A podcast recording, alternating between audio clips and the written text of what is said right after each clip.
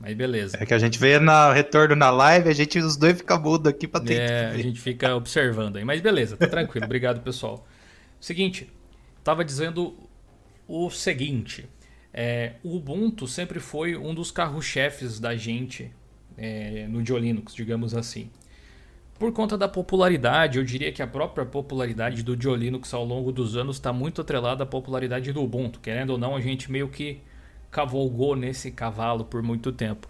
E entre, vamos dizer, 2012, 2013, 2014, até uns 2016 por aí, essa época em especial, ela foi uma época onde eu person personalmente, né, pessoalmente, uh, coloquei muita esperança nas coisas que o Ubuntu e a Canonical iriam fazer. E eu me decepcionei muito quando eles encerraram o Unity, porque eu não sou o tipo de pessoa que desiste fácil dos projetos, mesmo os que dão errado. E, e ver eles desistirem por um conta de uma manobra uh, financeira, especificamente, me deixou realmente decepcionado é, a ponto de eu deixar de usar tanto assim o sistema com frequência. E vocês viram o reflexo disso ao longo do tempo. Inclusive, de certa forma, acho até que me fez bem me desintoxicar, digamos assim, um pouco desse dessa vertente meio que padrão. Eu acho que muitos de vocês também aí uh, talvez se sintam da mesma forma, né? Apostavam no Unity, naquela coisa da convergência, nos smartphones e tal, e acabaram sendo tombados de alguma forma pelo que a Canonical fez, que é completamente compreensível a questão financeira, mas não deixa de ser uma verdade dura de encarar, especialmente para quem é fã do sistema. E eu não teria como não ser fã, graças a todas as coisas boas que o Ubuntu me trouxe. Mas eu aprendi a observar outros sistemas. Hoje em dia a gente tem algumas distros aí que são mais fáceis até do que o Ubuntu para se utilizar. Uh, não que o Ubuntu seja difícil, longe disso. Até por conta da documentação e tudo. Mas tem certos detalhes que podem melhorar. Você tem aí o Manjaro hoje em dia, o próprio Fedora está muito fácil de usar o Linux Mint também não daria para deixar de citar, o Pop OS, entre outros. Eu acho que vocês entendem o que eu estou falando. E quando o Gnome voltou, que foi aquele combo duplo lá, que era algo que eu já não conseguia usar muito bem na época, uh, combado com o abandono do Unity, eu realmente fiquei, porra, velho. E agora, será que eu vou me adaptar aqui a esse novo visual? Enfim, até tentei no início, mas não consegui acabei criando um refúgio no Cinnamon. Que eu gosto do lado GTK, apesar do KDE funcionar bem. Tava usando o KDE hoje no meu Manjaro aqui até. É, e eu achei no Cinnamon aquela interface meio que intermediária entre o que a gente tem no Gnome e o que a gente tem no KDE, sabe? Só que com GTK, com boas opções de configuração, especialmente no Linux Mint, várias ferramentas gráficas fáceis de usar e tal. E eu francamente estava perdendo a esperança de que o Ubuntu poderia se tornar algo um pouco mais parecido do que a gente tinha antes.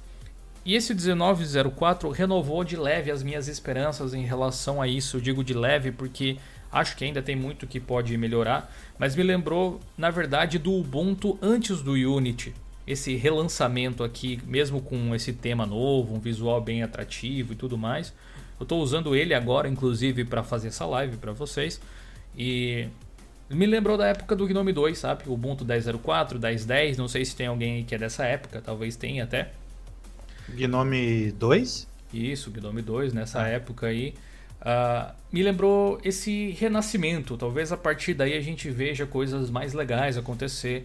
Me dá um pouco mais de esperança para o Ubuntu 20.04, que é a próxima LTS, de ser ainda melhor porque a gente vê outras distros com Gnome fazendo certas integrações muito bacanas. Quem acompanha o blog no Twitter viu que eu postei hoje à tarde algumas coisas sobre isso, comparando com o Pop OS 1904 que lançou hoje também. Ainda não deu tempo da gente fazer um artigo sobre, mas a gente vai fazer para contar para vocês algumas das novidades que vem com ele. Uma das novidades, por exemplo, que são pequenos detalhes, até eu marquei o próprio Ubuntu na postagem é que dentro de aparência no Gnome eles colocaram um botãozinho, um switchzinho que ativa o Dark Mode. Sabe o modo escuro do tema que todos os Gnome têm praticamente, só que você tem que ativar pelo é Twix? Eles colocaram por ali, sem isso. Então tem, tem certas coisas que eu acho que o Gnome ou aliás, o Gnome não, o Ubuntu pode integrar na sua distribuição Gnome, né, digamos assim, uhum. da mesma forma com que fez lá no passado, nos idos de 2010, 2011, antes do Unity aparecer. Mas beleza, esse aí é o meu, meu desabafo. Fico feliz que ele tenha voltado a, a ser interessante de novo aos meus olhos. Isso me dá um pouco mais de motivação até a, a continuar, porque a Canonical e o Ubuntu são muito importantes para a divulgação do Linux. Goste a gente Sim. ou não, e olha que hoje em dia eu já nem gosto tanto quanto eu já gostei. É, o Ubuntu é por onde as pessoas conhecem o Linux geralmente. É importante que ele seja fácil de usar, é importante que ele cause uma boa primeira impressão, para daí talvez a pessoa ir para outros lugares. E cabe a gente, como comunidade, mostrar essas outras opções que não são só o Ubuntu, né? Não é a única bolachinha do pacote, apesar de ser a bolachinha dourada. É. é, é, enfim, lançamos uh, esse artigo essa semana. O Ricardo até escreveu. Você quer comentar, assim, meio que por cima, os principais detalhes a respeito desse 1904, Ricardo? Aí, ó, que veio com otimizações de desempenho no Gnome, kernel 5. É, bom, eu sou meio que o culpado aí do, do Dio voltar a ter essa essa vislumbre com, com, com o Gnome, né? Com o Ubuntu. Que eu lembro quando eu postei aquele, aquela interface que eu otimizei, você falou, nossa, ficou bonito tal, pá. Uh, mas assim, galera, o 1904 eu tô testando um notebook bem simplesinho que eu tenho, né? Uh, ele é uma HD Graphics HD 3000, pra vocês terem uma ideia, né? Tem, acho que é DDR3, acho que deve. Eu fico alternando entre 8, 12, 4 GB para ver a, o desempenho. E por incrível que pareça, o bichinho tá rápido, né? Esse Gnome, essa versão do Gnome com o kernel, com o Mesa Drive, cara, ficou sensacional.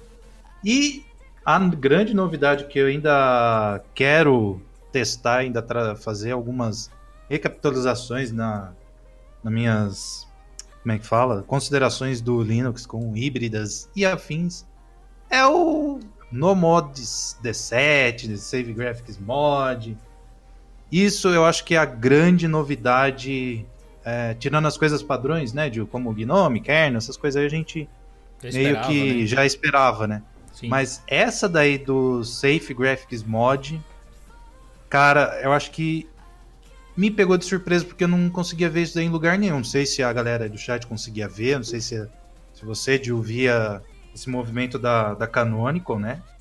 É, nem naquela entrevista eu consegui pescar alguma coisa do, do Will. Não do Tim é. Coke, né? Como a gente colocou no artigo. Escrevemos errado. Sem querer. É, né? O Will Coke realmente falou que estavam trabalhando em algo nesse sentido, mas não falou o que, né? Assim, tipo, não tão rápido, né? Eu falei, pô, acho que deve vir na, na próxima LTS e tal, mas, pô, já na, no tão aguardado, né? Sim. É, isso me abre uma esperança do que? Deles é, meio que correr atrás daquilo que a gente já vê em notebook. Eu tô falando notebook híbridos, galera, porque é o meu mundo, vamos dizer assim, né? Quem tem desktop. Whatever. Vai falar, pô, o que, que esse gordo tá falando aí, velho? é, vai falar, eu não tenho esse problema. É, é. Vem pro híbrido que você vai entender. É, Ou nem então, vem, né? Se puder, nem vai. Nem vem. Né? Por enquanto não vem.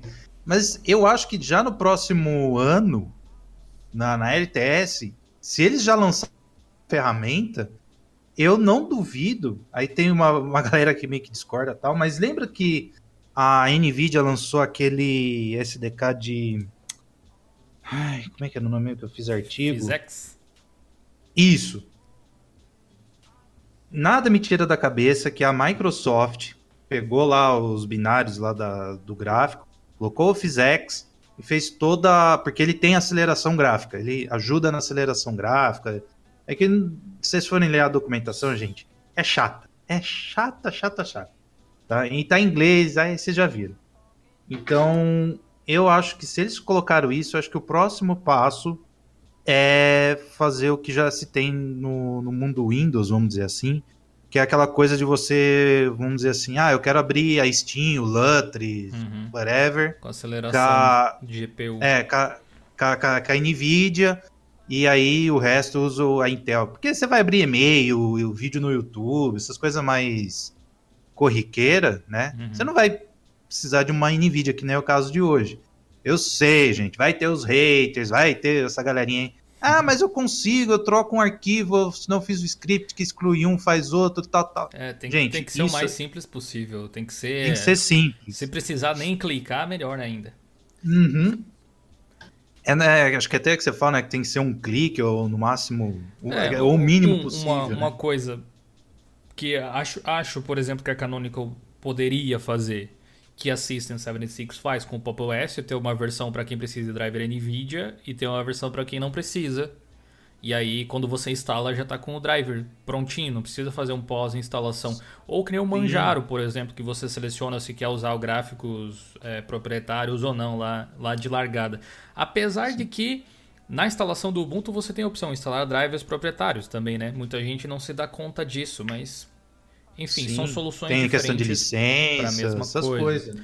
Não há como negar que o suporte do Windows é infinitamente superior em relação a placas híbridas. Aí, não sei se infinitamente até é a melhor palavra para isso, mas é bem superior em, em, consideração. A gente teve aí, provavelmente, não sei se você já testou esse Ubuntu 19.04 no teu notebook também, ou Ricardo ainda não? Não, ainda não, porque eu tô, tô vendo o que, que vai dar, velho. Eu tenho um outro notebook aqui da, que é, que é, da minha mãe, ela tem híbrida também, e eu acho que é a mesma mesmo modelo que o Raul tem, que ele tava reclamando e tal. E aí o pessoal né, relembrando aí o Bumblebee do Regato S. Então, galera, esses projetos, por exemplo, o Regata, ele só eu já vi o pessoal comentando, é, para a Nvidia não tá pronto ainda. Vai ter que usar o tal do Noveal. Só que o Noveal, sendo bem sincero, é para jogos, é um, especialmente, não realmente não vira, entendeu? É tipo você pegar um Fiat Uno aí 1.0 sem a escadinha de, Sim, da, e, de telecomunicação. E, é, é, bom deixar claro que só não vira, igual o Ricardo falou, porque a Nvidia não tem o driver aberto, né? Do mesmo jeito que a AMD Exato. tem, alguma coisa assim. Não é nem culpa... Por isso que o regata é bom. Exato. Né? Para AMD. Não é nem é culpa é dos, dos desenvolvedores das distros, necessariamente, né? uhum. né? Tem aquela meia culpa da Nvidia também. É o meio termo, né? Digamos assim. Meio termo. Uh, então, quem, é, quem tem dúvidas, eu recomendo que veja a entrevista com o Alexandre Zibert, da NVIDIA, que tem aqui no Isso. canal. Então, eu acho que. Eu acho que eles estão entrando em um acordo, não sei, né? Porque é tudo. A gente não consegue ter essa. Esse desenvolver. Eh, eles não abrem muito o jogo. Então, se agora já colocaram essa possibilidade de instalar o drive, né? Mesmo que seja o 390, depois a gente atualiza. E para quem não sabe, o Windows também usa o, o, a versão 391 como base, né? não é o mais atual, né? Então eu creio que está no caminho. Quem sabe aí no futuro não tenha, por exemplo, já tudo integrado. Ah, quero instalar NVIDIA, ah, você tá com a híbrida e tal, é. já faz toda. Vem por padrão também. Isso me, me deixou muito, muito é, contente, né? E um pouco de esperança, porque foi, ó, gente, quem sabe a Maratona. A saga foi, foi um sofrimento, velho. Putz, tentei de é. tudo, velho. Mas, olha só, entre as novidades interessantes desse Ubuntu novo, a gente tem esse Gnome 3.32 que tem muita colaboração da Canonical, dos desenvolvedores da Canonical junto com engenheiros da Red Hat, porque realmente o Gnome sofria nas últimas versões antes dessa de um problema de desempenho bem complicado. Se arrastava, puxava muito gráfico, gastava muita RAM. E hoje em dia você tem um consumo ok, bem tolerável assim. Você pode dizer, ah, existem KDE consome menos ou XFCE consome menos. Não tenho como discordar de você, realmente consome menos, mas não chega a ser aquela quantidade que vai prejudicar a sua usabilidade a menos que você tenha um hardware super limitado, né? Que aí é outra circunstância. Hum, Mas esse Gnome vai por mim, cara. Se você testou, assim como eu, o 1804 LTS e não conseguiu usar porque o Gnome engasgava sem motivo nenhum, que era o Gnome 3.28, na versão 1904 Disco Dingo aí que saiu, parece outro sistema não tem absolutamente nada a ver, cara. Eu me irritava Verdade. com o LTS do Gnome e até agora tem sido só alegrias com o 1904 aqui. Em dual boot com o Mint 19.1, porque a gente tem que ter aquele backup seguro ali, né? Eu resolvi usar o Gnome do jeito que o, Ubuntu se propõe para ver se eu consigo. Por enquanto, tem dado bom até assim, e vocês sabem o quanto eu já critiquei o Gnome por motivos diversos, cara. Então, eu acho Não que vale a pena. Junto com, essa, com esse lançamento aí, a gente teve o lançamento de todas as outras flavors de Ubuntu com XFCE, né? O Ubuntu, Kubuntu, Ubuntu Mate, Lubuntu, Ubuntu Kylin, etc. Tira, tirando Bud, tirando o Lubuntu, o que agora parece que tem o LXQT, né? Eu não cheguei a baixar para ver como é que tá agora, se melhorou e tudo mais. As demais versões eu não diria para você sair da LTS, sabe? A única variação que eu acho que compensa uma atualização em casos de você não precisar desse suporte estendido de 5 anos, por exemplo, é a versão principal do Ubuntu. Realmente essa troca uhum. de Gnome, kernel novo, drivers de vídeo novos, out of the box ali, visual renovado, mais polido, entre outras coisinhas, fazem com que seja uma diferença grotesca assim de um lançamento para o outro. Esse um ano fez muito bem para a evolução do Ubuntu, por isso que eu estou esperando algo legal aí para o ano que vem, né? Para abril do ano que vem, quando tem a próxima LTS. Para as outras eu diria que nem compensa. Se você precisa de um sistema que tenha esse longo suporte, então fique na LTS na versão principal também, está funcionando para você, quem sou eu. Mas se você está insatisfeito ou testou o Gnome na LTS, achou meio meh, igual eu, agora talvez você mude de opinião. Tá? Faça um teste aí se você puder e depois conte para a gente. Inclusive, é, o link para essa matéria que a gente está vendo aqui Tá aí na descrição. É só você dar uma clicada, conferir os detalhes, tem vários links para você olhar também. Atualização de mesa driver, atualização do driver. O driver NVIDIA está a versão mais recente, igual do PPA, lá do repositório que tem, pelo menos por enquanto.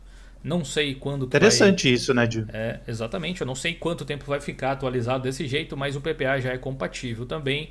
A versão mais recente do Wine, para quem usa o Lutris, igual a gente, para jogar Overwatch aí, por exemplo, tá já no repositório, você não precisa de adicionar PPA de Wine. Você tem os snaps iniciando mais rápido também, teve uma otimização nesse sentido. Compatibilidade com Flatpak está 100% também, com App Image, então todo aquele ecossistema está aparentemente, sabe, funcionando bem. Eu tenho bons elogios para tecer a respeito disso. Mas Segunda-feira, agora, pessoal, eu vou postar um vídeo aqui no canal a respeito das minhas impressões sobre o Ubuntu uh, ah, 19.04 enquanto eu estive utilizando. Vocês não perdem por esperar. É um vídeo feito aí para mostrar para vocês, para contar para vocês algumas coisas em relação ao Ubuntu novo que a gente não vai falar nesse vídeo aqui. Beleza? Em complemento. rapidinho. Sim. Um complementinho rapidinho. Eu, uh, como eu tenho uma uh, Intel, né, então o Elend ele não tem problemas, não tem problemas assim em relação a NVIDIA. Então quem tiver Intel e AMD aí, como tem os códigos abertos e tal, eu senti uma grande diferença é, do Elend pro Shorg. Tipo, ah, abre é. rápido as animações e tudo mais. Mais então, otimizado quem... parece, né? Muito otimizado. Então, é, não falo para tipo já deixar o Elend como padrão de você sentar e sair fazendo todas as suas coisas. Pode pegar ali para você, sei lá, tirar algumas horinhas para você fazer um teste, tá? Porque é só mudar ali a sessão, então é meio sem trauma. Quem tem NVIDIA, infelizmente, não, não recomendo.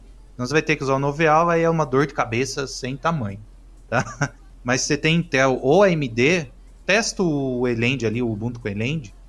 Ó, na minha Intel Graphics, que é bem antigona, a 3000, que ela, pelos testes que eu fiz, ela puxa 1 GB para vídeo, Olha, eu me surpreendi o potencial que tem o Elend, principalmente, por exemplo, para placas de vídeo baixa, entendeu? Então, é, que eu falei, o Shorg ainda sobrevive por causa de alguns programas, tipo OBS e tal, e por causa da NVIDIA. No dia que a NVIDIA, esses programas, é, abraçarem de vez o, o Elend, a gente pode meio que decretar um a morte do Shorg.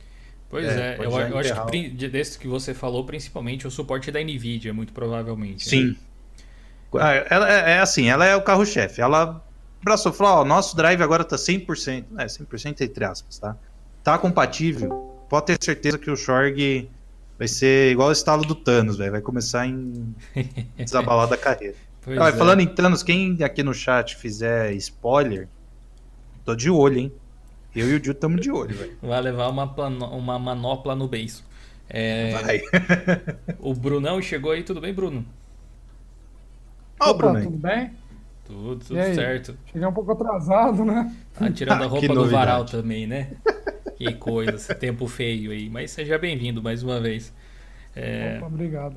Galera, eu acabei de postar no meu Instagram um story aqui onde vocês podem mandar perguntas. Então, quem quiser participar, cola lá e faça uma pergunta para mim, que aí no final a gente faz aquele bate-bola, jogo rápido aí respondendo as perguntas. Quero dar um destaque especial se você visitar o nosso querido blog www.diolinux.com.br, você vai dar de cara com essa postagem que o Henrique levou dois dias para fazer, mais ou menos, com 19 Foi mesmo. coisas para fazer depois de instalar o Ubuntu 19.04 de Scodingo.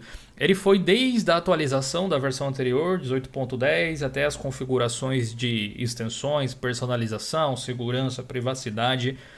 Tá zica do baile aí o negócio, vocês podem clicar aí para conferir, especialmente se você resolveu testar o 1904, tá imperdível essa matéria. E se chegou a testar aí o 1904, Bruno? Ou só leu sobre por enquanto? Por enquanto eu só li, é, porque eu uso o Xubuntu e eu percebo que não muda assim de uma versão para outra, nem as Ah. LTS. XFCE Então, é aquela coisa de sempre, de fato. sempre. é. Muita é gente o gosta dele por causa disso, né? Para Até. computadores antigos. É, ou computadores mais fracos, né? Uma coisa que eu Uhum. eu faço o pessoal diferenciar aí com frequência é que computador fraco e antigo não é necessariamente a mesma coisa, né? Tipo, É, esse, é esse computador que eu tenho agora é um computador forte hoje em dia. Daqui a alguns Né? anos ele vai ser menos forte, mas ainda vai ser forte, só que vai ser antigo. Entendeu? O Uhum. XFCE é bom para computadores de baixa potência, mas não quer dizer que você não possa usar um computador de alta potência também, né? Ele vai funcionar tão bem quanto, vai, Sim, ainda mais se você quiser desempenho. economizar recurso, né? sem dúvida, exatamente. É, além disso aqui, eu vou pular aqui a notícia da, da Epic por enquanto.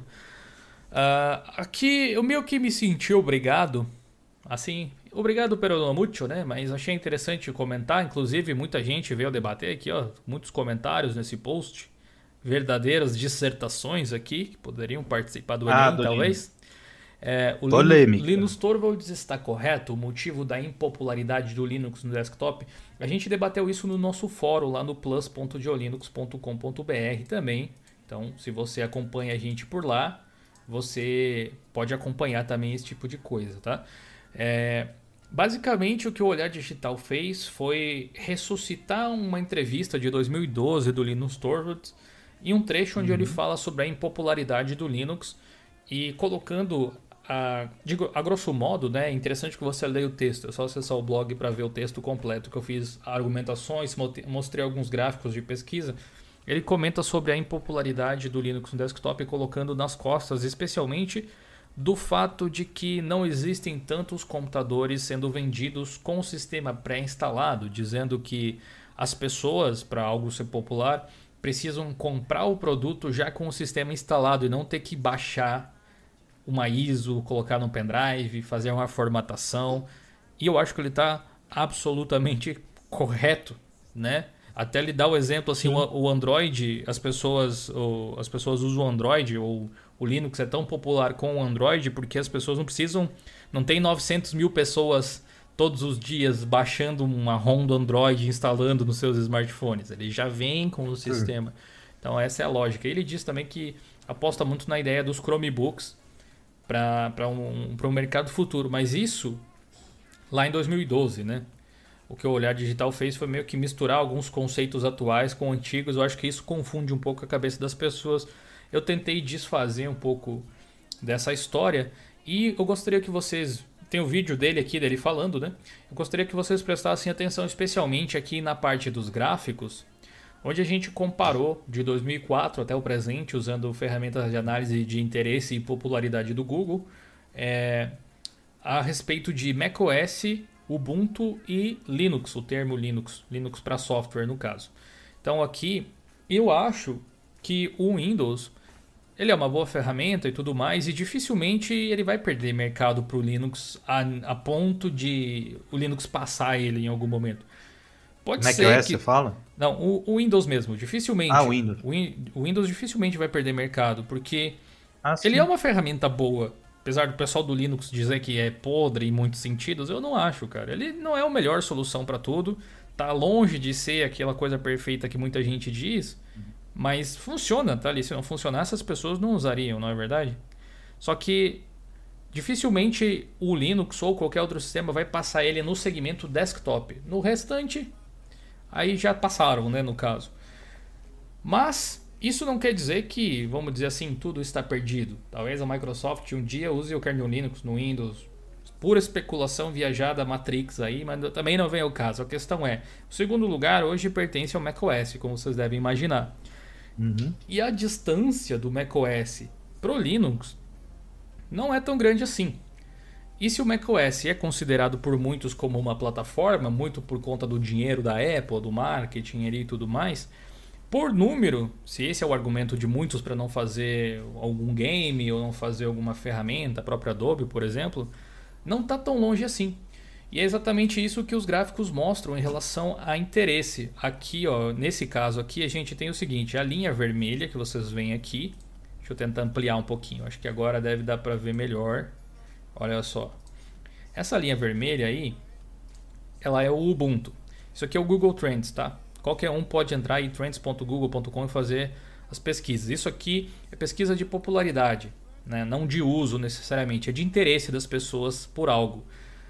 Está na linha... primeira foto, de lá? Isso aqui, ó. Essa aqui, a linha vermelha é o Ubuntu, a ah, linha ah, azul é o macOS, a linha laranja ou amarela, como você quiser, é o Linux de uma forma geral, Linux Software. E aqui embaixo você tem um mapa mundi com a densidade de onde esses termos, essas informações são mais pesquisadas. Só que aqui o início do gráfico está meio desequilibrado porque uh, a Google parece que mudou a forma de fazer essa contagem lá em 2006 a 2008. Então dá para contar a partir do meio aqui em diante. Você uhum. vê que todos eles estão em queda porque o desktop está em queda. Depois vou mostrar Sim. o outro gráfico para vocês ali. Entretanto, você vê que existe um certo equilíbrio entre o Ubuntu, o próprio termo Linux e o macOS. Inclusive, hoje o termo Linux é mais pesquisado do que o termo macOS. As pessoas estão mais interessadas sobre isso, sobre Linux de uma forma geral, do que macOS. Só que Linux é uma coisa bem genérica. Pode ser que tenha gente pesquisando é. sobre Linux para servidores, pode ser que tenha gente pesquisando sobre Linux para alguma outra coisa. Enquanto o, o, Ubuntu, na verdade, também se encaixaria nesse segmento, mas pegando uma distro que tem bastante representação, e é legal essa ferramenta que vocês podem utilizar para fazer várias brincadeiras, por exemplo, aí para ver de popularidade das distros, o Ubuntu é a única que faz frente nesse sentido aqui com o macOS.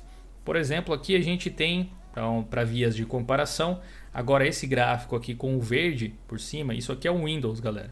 E olha só a distância que tem do Windows para macOS, Linux e Ubuntu especificamente. Aqui tem um gráfico um pouquinho diferente que ajuda vocês a entender a diferença. E é gigante, cara. Não tem como negar. Sim. Dificilmente isso vai mudar em um curto prazo, curto, médio prazo. Se é que um dia mudará. Agora, aqui eu vejo possibilidade. Vejo bastante possibilidade. E aqui para vias de comparação, que eu falei que o desktop está em queda, a longo prazo você vê que o próprio Windows caiu, né?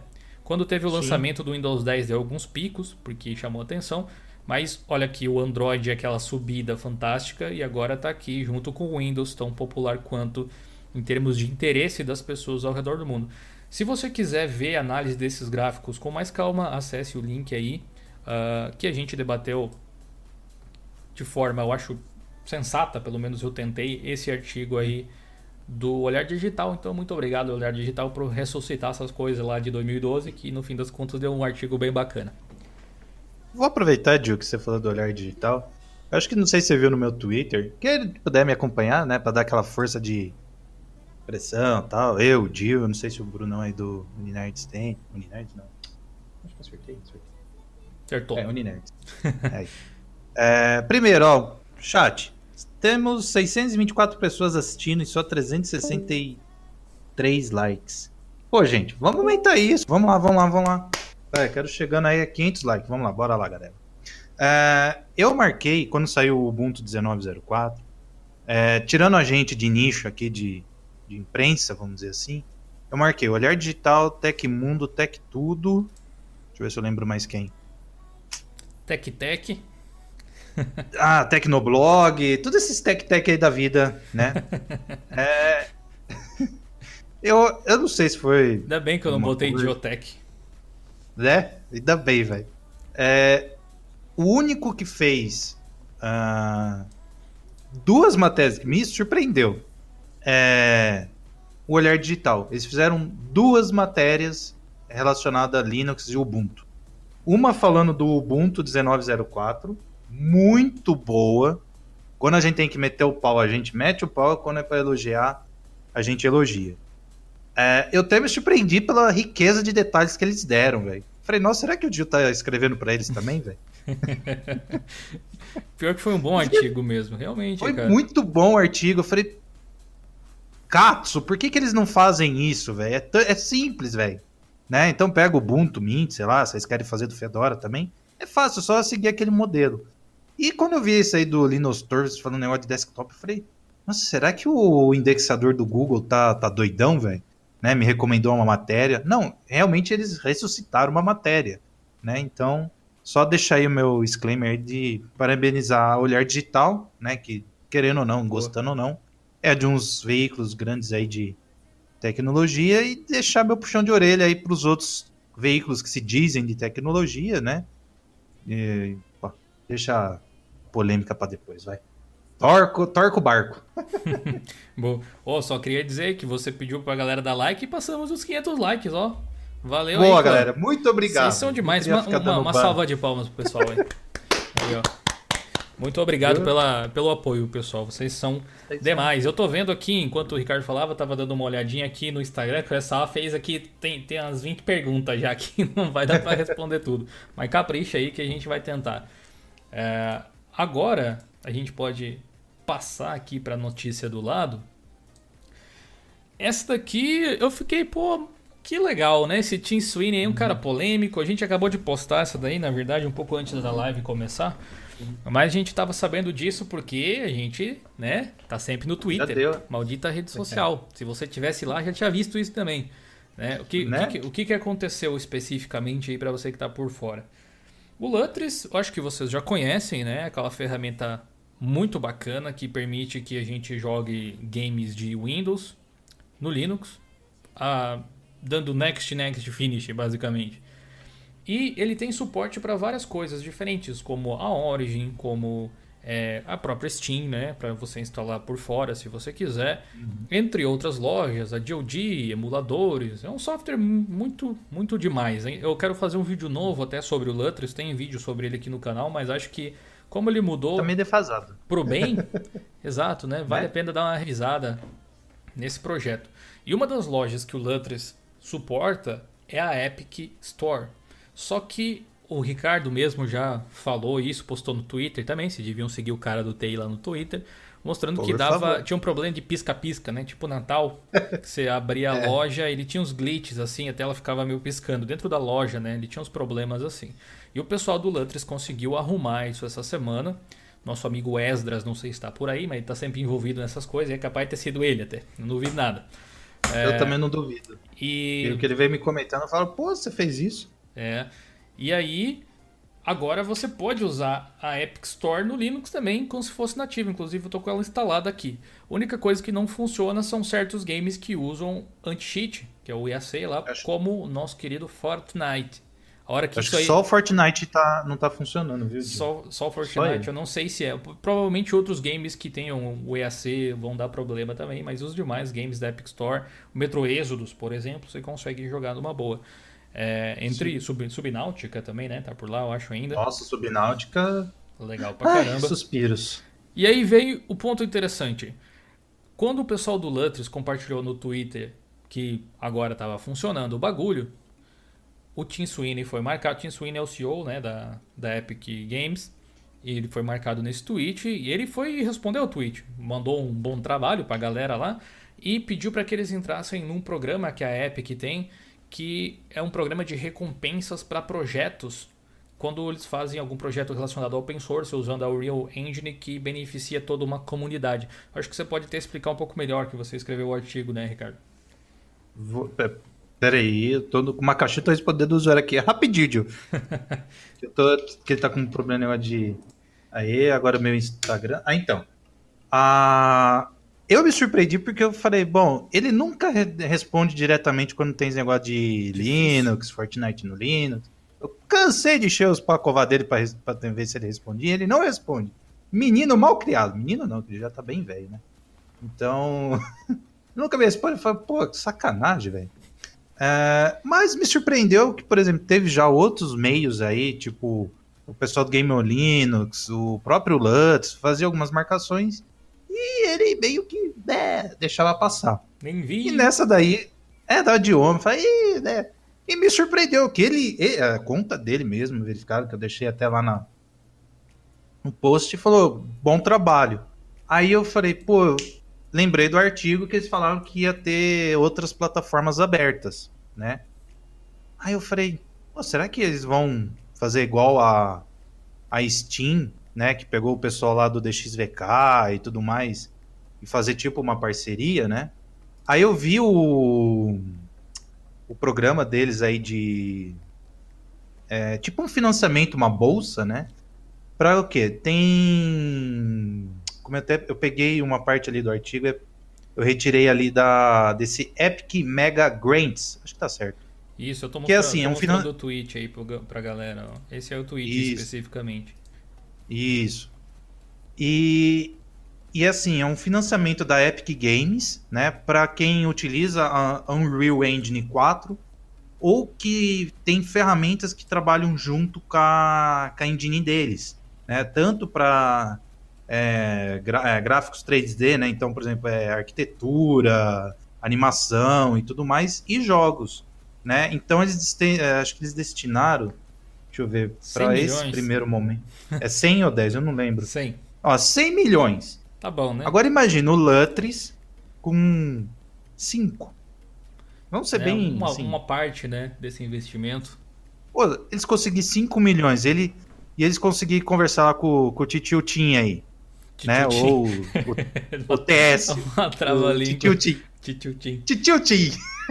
Parece até nome chinês. Eu não sei o que, que eu me impressiono mais, se é o Tim Sweeney respondendo o pessoal do Lutris ou o Fortnite dá tanto dinheiro assim. Eles Né? poderem- É, você não sabe. Ô, os caras compram de roupinha, velho, nesse jogo. É, cara. Tá no gibi. Fortnite é mina de ouro pra Epic. Então, é, e eles são dono do EAC, se não me falha a memória. Por isso que tá aquela negociata meio debaixo dos panos com a Valve. Agora, eu comecei a pensar assim, eu falei, pô, se ele deu um Great, Wor- é, Great, é, great Works, né, um negócio Isso, assim, né? bom trabalho. pediu pra, pra entrar nesse programa. Eu tô com duas coisas em mente. Primeiro, eu estou com medo de eu ter começar a acertar minhas previsões do vídeo, velho.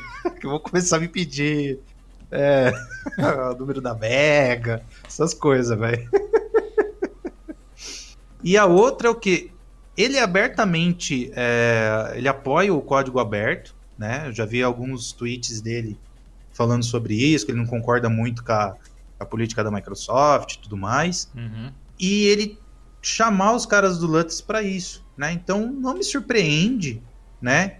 É, ele querer ver como é que é o trabalho dos caras e também se os pessoal do Lutz junto com por que não pensar, né, o pessoal do Wine, da Codeweaver, fazer o bendito do IAC funcionar no Linux, né? Porque pelo que o Wesley me mostrou umas coisas lá, é bem baixo nível, sabe? Negócio de kernel e tudo mais. Então, galera, vamos ficar de olho nessa né, né, nessa thread aí, vamos ver como é que vai estar. Vamos perguntar lá pro pessoal do Lutz como é que tá, vamos dar esse apoio, porque foi surpreendente ele ter dado pelo menos a comentada. Eu não sei se ele deu RT e tal, mas é, é, é muito importante a gente chegar lá, dar o like na ou o coração, né, pro pessoal que não entende muito aí do do Twitter, né? É isso, quando você dá um coração, você tá dando um like, isso ajuda no engajamento. Isso. Você dá um retweet também ajuda. Você comentar ajuda. Então, vai lá, dá um curtido, um, um retweetada, dá um like lá no, no nos tweets do, do Titio Tim. Ó, É. daí na, na cabeça, velho. Porque isso vai mostrar que a comunidade tá mudando, que a gente já vem falando há muitos e muitos anos aí. A Verdade. gente é, quer mudar essa, essa mentalidade. Então, essa capinha aí eu, eu fiz uma. É meio que uma brincadeira, né, da Epic começar. É tipo um flerte, eu quis dizer que era um flerte isso, né? Mas eu não sou designer, então desculpem aí a, a nubice, velho. Mas eu, eu acho que, da mesma forma que a, a Valve trouxe o, o seu cliente Steam para Linux lá em 2013, olha como parece que foi ontem, né, gente? Eu acho que tendo o pessoal do Lutris por trás para dar um suporte, dar um, um norte, ou eles mesmos fazendo o cliente da, da Epic para Linux, cara, isso daí abre um, um mar de possibilidades. Então, a para mim essa no, essa pequena novidade eu acho que é, não fica tão igual quanto do Ubuntu aí trazendo as melhorias e tal mas eu, eu creio que uh, 2019 2020 eu acho que é um é um bom ano aí para a gente começar a usar Linux Isso vai ser a, a hora que o, que o EAC rodar a gente, Nossa senhora. A gente vai ter vários games populares aí que vão funcionar, como Fortnite, Apex e coisas do tipo, porque tecnicamente, PUBG. tecnicamente eles já é, funcionam, né? O, o, o, Proton já faz a mágica, mas o problema de certos games que não rodam é justamente a questão de ter algum componente muito intrínseco relacionado ao Windows, que o desenvolvedor pensou especificamente para a plataforma e que não está junto com o Proton, com o Wine ou algo assim, ou o próprio anti-cheat. Como destaque ainda aqui, que eu vou pedir para vocês conferirem lá no blog, temos também aqui as novidades de que novos dispositivos recebem o Google Assistente aqui no Brasil. Postagem bacana do Henrique aqui para você conferir. Também tem Unity 19, ou melhor, 2019.1 lançado com versão para Linux, saindo de fase experimental. Unity Engine, no caso, né? A ferramenta para produzir games cada vez mais versátil. Basta aí você conferir. Teve atualização também do DXVK, chegando aí o DXVK 1.1 também com correções de compatibilidade. Tivemos a atualização do Proton trazendo uh, compatibilidade com o Mono agora também. Ou seja, está cada vez mais completo aí o negócio. Chegando na parte final da live aqui, eu vou pegar os comentários que vocês fizeram no Instagram para gente é. responder. Você tem algum outro recado Ó, do Unity aí, aí uh, eu queria saber a opinião do Bruno. Não sei se ele pega essa parte aí de... De dev de games. É. Ele poderia dar alguma opinião aí mais... Já mexeu alguma vez, porque... talvez? É. Porque eu sou zero esquerda disso daí. O novo Unity. Novo ah. Unity, o que você acha? Que agora ele tá com preview. Antes era experimental e agora, vamos dizer assim, é mais oficial o editor dele para Linux, velho.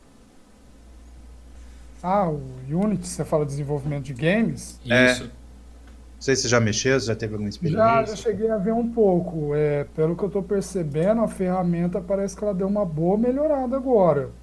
Porque antigamente, de fato, era bem complicado você conseguir instalar ele, era bem chato. Certo. Agora tem uma versão mais, vamos dizer assim... Amigável. Eu não vou, eu não vou dizer uma versão, uma versão ruim, mas uma versão própria para o sistema, entendeu? Sem ter que ficar fazendo a famosa uhum. gambiarra, vamos assim Entendi, assim dizer. sim. Tá, tá é. melhorando o projeto, eu percebi isso. Eu dei uma entrada esse dia atrás. e agora tem Vulkan também, né? Tem, tem Vulkan.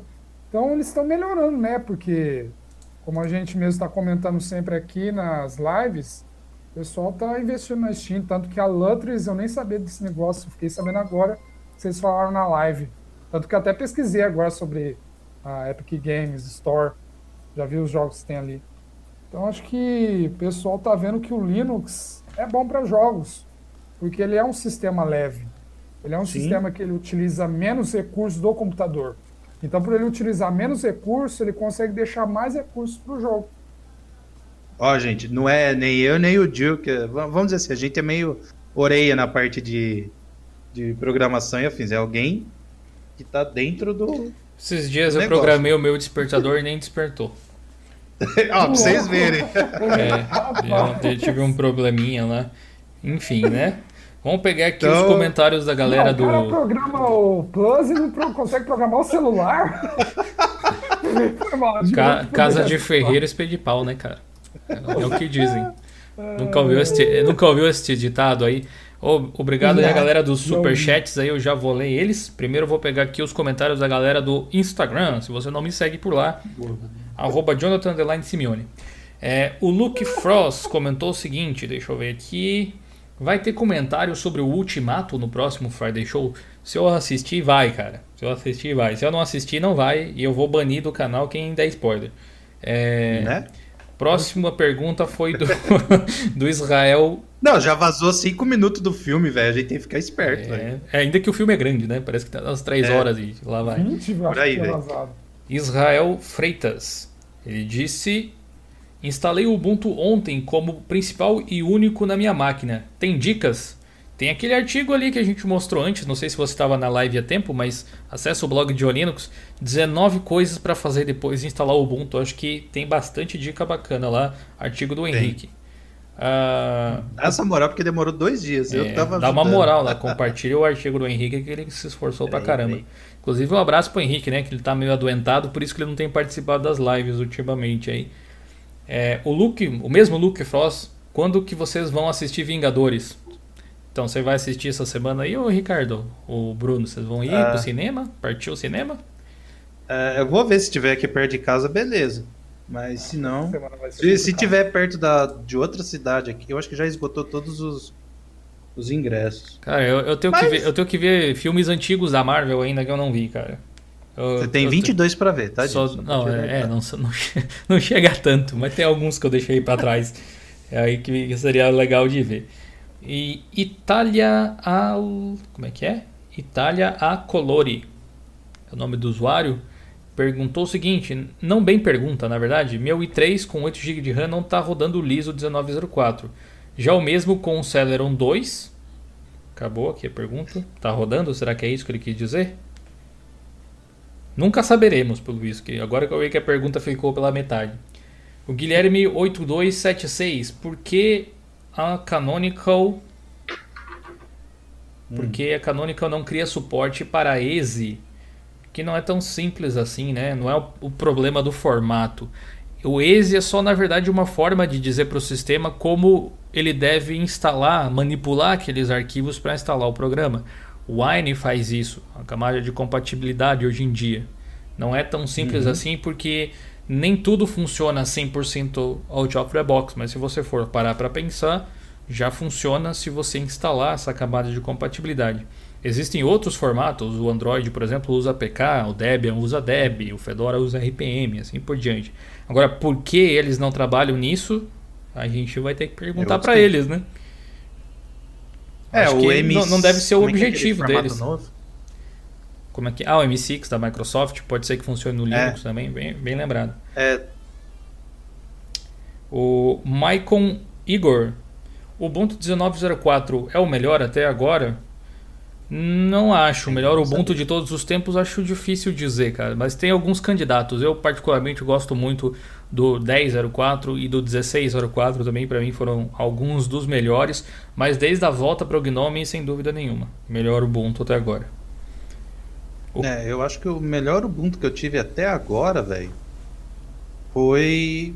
Quando começou o Unity? Foi no 12? O Unity começou no 11.04. Acho que foi no 11.10. Acho que eu comecei a migrar de vez, vamos dizer assim. Cara, eu achei. Eu falei, nossa, olha que tá bacana, velho. Porque uhum. eu vinha. Eu trabalho com suporte e tal. E como usava o Gnome 2 e era mais parecido com o Windows, eu usava para Windows XP, Vista e essas coisas todas. Quando mudou para aquele formato que lembrava o Mac, acho que desde aquela época, acho que o Mac já tinha esse formato, né? Com, com barrinhas e tal. Então eu falei, nossa, olha que legal, vou tentar me adaptar. E pra mim é. Acho que o melhor até agora que eu achei que ficou mais amigável, acho que foi quando teve esse daí com, com o Unity, velho. Maneiro. Pra mim, como programador, o melhor foi o 1604. O 18.04 ele já ficou um pouco mais difícil de você configurar os programas de desenvolvimento. Eu uso bastante isso, viu? Ó, se, a, se a galera for prestar atenção, quando tirou aquela foto do buraco negro, é, eu reparei que as máquinas né, estão ainda usando o 1604. Estão usando o Unity. Né? E eu vejo muito. o Unity. E eu vejo muitos programadores ainda é, presos ao 1604, que isso aí que o Bruno falou, das facilidades. Né? Sim. Ficou um Então, pouco mais difícil. É. Então, e- eu espero que o 19, né? Aí o Bruno pode fazer os testes pra gente e dar um feedback pra saber se isso melhorou. Quem é programador, ó, o VS Code lá da Microsoft, agora não é mais a metade, né? é o completão, pelo menos o que eu entendi lá dos comunicados. Está É, pra não cheguei a ver, né? é, o VS Code é lá agora a da própria Microsoft, Microsoft, né? lá o pelo- lançamento da versão Snap. via Snap. E cai com aquilo que a gente falou, né? Uhum. Os programas. É... Ai, como é que eu vou falar de um jeito que senão a galera vai explodir agora no chat? Um pouco mais de empresa profissional, sei lá, esse daí seria o termo. Acho que Vamos empresas Snap. thir- third party applications, como é que é, se Gil? fala, as aplicações de Ah, é. terceiros. Dá pra colocar assim, que sejam É, de fora do isso. mundo open source, digamos. Isso, isso. Então, a Microsoft aí, né, que eu já vi bastante gente falando, ah, eu preciso do VS Code, não sei o que tem, mas a implementação é, é ruim, não sei o que tem. Então agora, ó, quem tá precisando aí usar o VS Code está via Snap. Vocês gostem ou não, tá aí. Então, ah, aproveitando aí que eu vi que tinha bastante gente aí falando de, de programação e peguei a deixa aí do, do Bruno. Acho que, Se puder, Bruno, acho que faz acho, esse teste pra gente. acho até que depende um pouco do que, que você programa, né? Dependendo, É. porque algumas situações ficaram mais simples. Então, se ele puder fazer esse, esse feedbackzinho aí, se ficou igual ao 16, piorou, se não aconteceu nada, então. Inclusive é um vídeo Sim, legal pra obrigado você fazer lá, Bruno, vou no, no teu canal talvez. É, você pega as ferramentas aí que você vê que, que, tipo, é o que todo mundo usa, ou que é, que é bastante, como é que fala? Usado. Você faz esse feedback aí, e a gente tem uma, uma noção aí. Porque eu de programação, eu só usei é. Malemar Shell Script no bloco de notas, velho. Bloco de notas não, no Notepad, aí. É, na verdade, infelizmente, tempo mesmo só vou ter na metade do ano. Infelizmente. E eu Ele fui corrido. que eu fiz o quê? Eu fiz tá é, ó, agora, agora, ó, agora o pessoal vai ficar com o cabelo em pé, já até contei pro Dio. Na Hum. faculdade o professor mandava a gente fazer código do, do Java no caderno, velho. Compilar na caderno. mão, velho. Te juro, velho. Te juro, se você achar. Rapaz, esse é do tempo das cavernas. Esse, esse aí Pô, dói os o pior dedos. que o cara é, é genial. Ele fala, não, você vai compilar e não... escrevendo. Ô, quanto de Hot Pain da vida eu tinha trão dessa porcaria. Meu Deus do céu, velho. Vamos continuar aqui então. É, não vou entrar em méritos do porquê ele fez isso, porque eu até entendo um pouco. senão Sim, eu também ficar entendo. Mas é por isso que eu bebia também naquela época. né? Beleza. Posso fazer um vídeo explicando por que que ele fez isso. Por favor, velho. Beleza, ó. O, o Josinei, Josinei Lopes. O que esperar do Ubuntu 20.04? Olha, cara, tá um pouco distante ainda. Eu quero ver o que, que eles estão prometendo pro 19.10. Logo deve sair um post no blog ah, da Canonical sobre isso. A gente vai repercutir certamente. Ah, o próprio Will Cook na entrevista disse que eles iam publicar algo sobre. Tem alguns algumas coisas que eles gostariam de ter colocado nessa versão do Ubuntu que não foi possível, tipo a escala fracionada para monitores de alta definição, que hoje é um recurso experimental, mas que provavelmente vai estar implementado no 19.10, vai ter atualizações do GNOME também, então vem junto. A questão de ter coisas que hoje estão naquele aplicativo Software Updates, por exemplo, pode ser que vá para o GNOME Software, para o GNOME Control Center, segundo a entrevista dele também. E eu acho que lapidação, né, de uma forma geral, colocar um pouco mais de recursos, mais opções de configuração, é isso que eu espero. E algumas coisas a gente viu esse vislumbre, pelo menos na intenção. A 2004 vai ser uma nova LTS, então vai ser outra versão de 5 anos de suporte. Essa sim eu espero que esteja bem otimizada em termos de desempenho.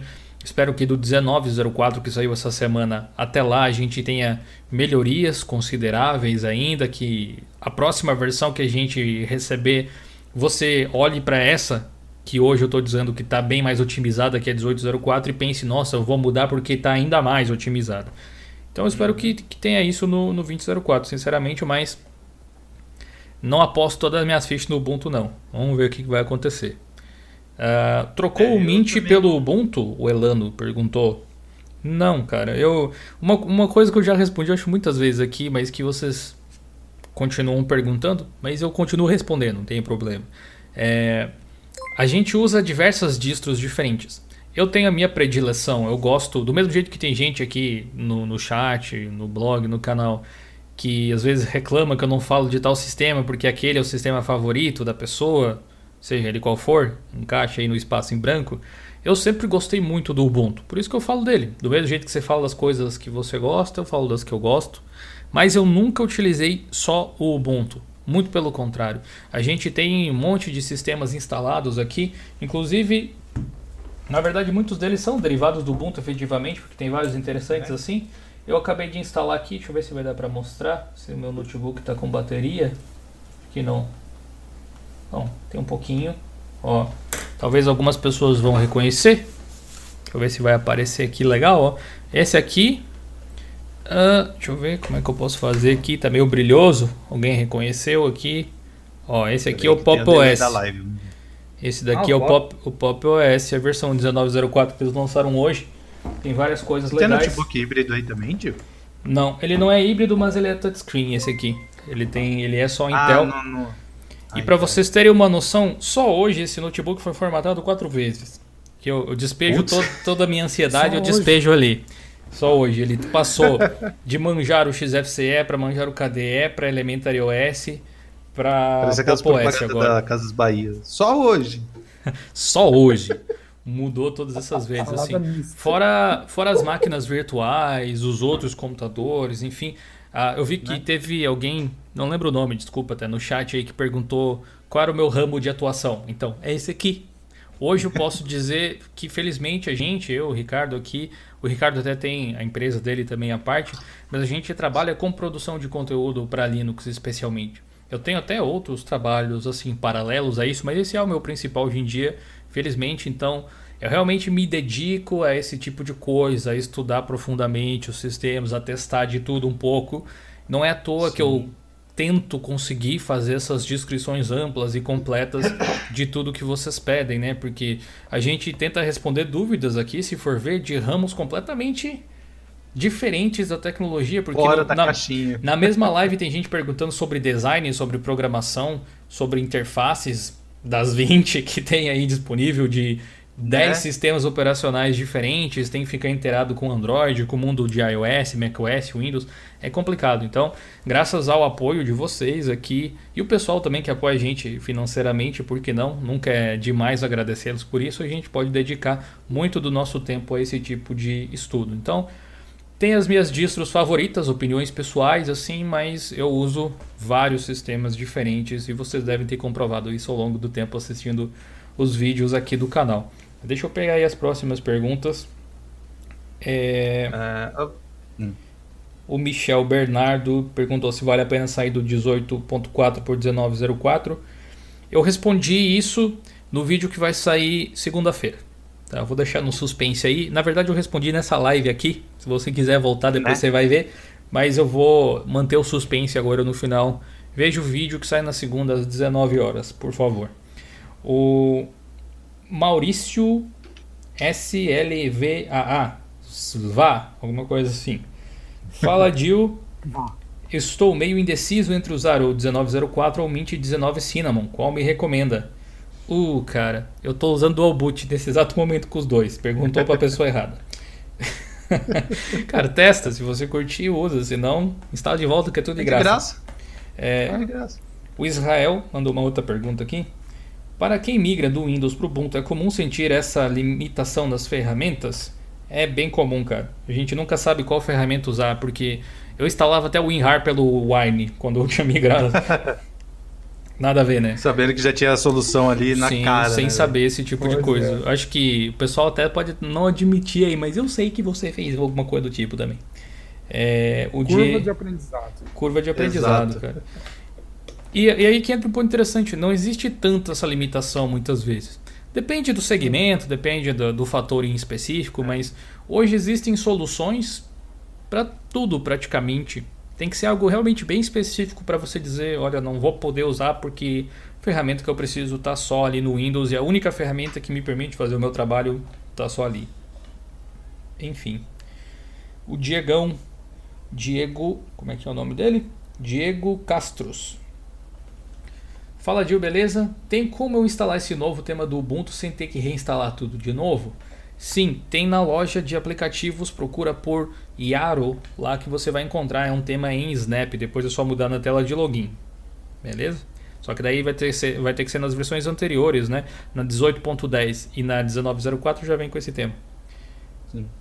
Uh, aproveitar aqui que o Bernardo, rapidinho, uhum. ele perguntou que ele tinha um notebook da Positivo. Ai. Ai, dá calos frios. Eu tô deduzindo que é da linha Stylus ou Stylus, sei lá, que não tem o RJ45, né? Falou que não funciona ah. Wi-Fi. Oh, é, bom, meu querido, se for esse daí, tem uma péssima notícia para te falar. Ele só vai funcionar com o Windows 10, tá? Não, pelo tem, que eu Tem algum tipo de limitação dos computadores da Positivo, da Megaware? Essas, é. essas como é que eu Limitaçõezinha. Limitação não, é um acordo comercial que eles têm. Eles fecharam o drive, né? Então não tem Cristo que faz aquilo funcionar.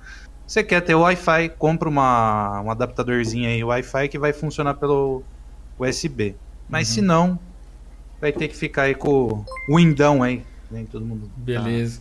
Tá então, só deixar isso aí. Porque eu tava tentando escrever e perde tudo, então. mais fácil. É mais fácil aí pro. As duas. As perguntas finais aqui para ler junto com o superchat da galera. Na verdade, a última Boa. pergunta aqui do, do Instagram. O Carlos. Instagram. Programas legais para instalar no Linux. Aí, ó, programa, um, o que, que é um programa legal é meio difícil de dizer, né? Mas então, uh, eu recomendo que você entre é. no, no nosso fórum lá, porque lá tem um tópico onde o pessoal criou um tópico exatamente assim: compartilhe programas legais que você descobriu no Linux. Então você pode uhum. ir lá que o pessoal compartilhou um monte de tópicos diferentes. plus.diolinux.com.br é, o, o Gedielson da Fonseca, o nosso amigo Jedi, né? O Jedi, que está sempre com a gente lá na Twitch. Inclusive, daqui a pouco a gente vai jogar o Overwatch dos irmãos por lá. Vocês estão tudo convidados para participar. Ó. Link aqui em cima. Belezinha. O GD mandou um superchat de dois reais e disse: Bom trabalho, galera. Bom trabalho você, general. Você já é da família, praticamente. Adler Martin mandou 10 reais de superchat. Muito obrigado, Adler, Olha. pela contribuição. Ele disse: Boa noite, Dil. Qual a sua opinião sobre o uso do Windows e Office em repartições públicas? Qual o impacto oh, no, no bolso do povo? Abraço aqui de Canoas. Olha só o conterrâneo do Rio Grande do Sul. Che! Uh, Adler pergunta que dá para fazer um geocast só disso, né? Praticamente. Dá, velho. Existe um vídeo dá aqui no canal onde eu falo a respeito disso em específico, tá? Eu acho que vale a pena você dar uma pesquisada aí para encontrar ele. Eu vou ver se eu encontro aqui para te dar a referência exata. Talvez até colocar o link aí no, no chat. É, Linux, Office, repartições públicas. É tanto vídeo que eu já esqueci os títulos, né? São mais de mil vídeos já. 1.300 vídeos.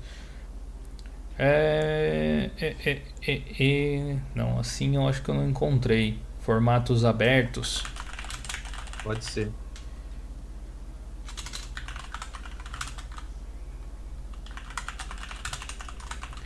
Ou é um artigo no blog? Eu sei que tem conteúdo nos dois lados.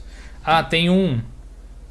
Tem um vídeo, se chama Barcelona é, vai passar a usar Linux e softwares open source sobre. Foi um comentário que eu fiz na época lá. Que eles têm um dizer que eu acho muito bom. Não sei se vocês vão concordar comigo, mas eu achei muito bom. Eles diziam assim: é, software público, aliás, dinheiro público, software público. Ou seja, não é justo que você, como, entre aspas, contribuinte, tenha uhum. que gastar o seu dinheiro com algo que nunca vai voltar para você, para enriquecer de repente um acordo comercial que um político tem com uma empresa. Além disso, existe a questão de própria segurança e transparência. Se não tem código aberto, não rola, né? O pessoal até pode dizer: ah, mas a Microsoft permite que o governo audite alguma coisa. Meu amigo, se, é, não é, se, não, se não é software de código aberto que qualquer um pode visitar a qualquer momento, eu posso te dar uma pilha de papel para você auditar, digamos assim, que não é exatamente o que está rodando. Né? Né? E aí você um pode dizer, nossa, mas isso é meio conspiracionista.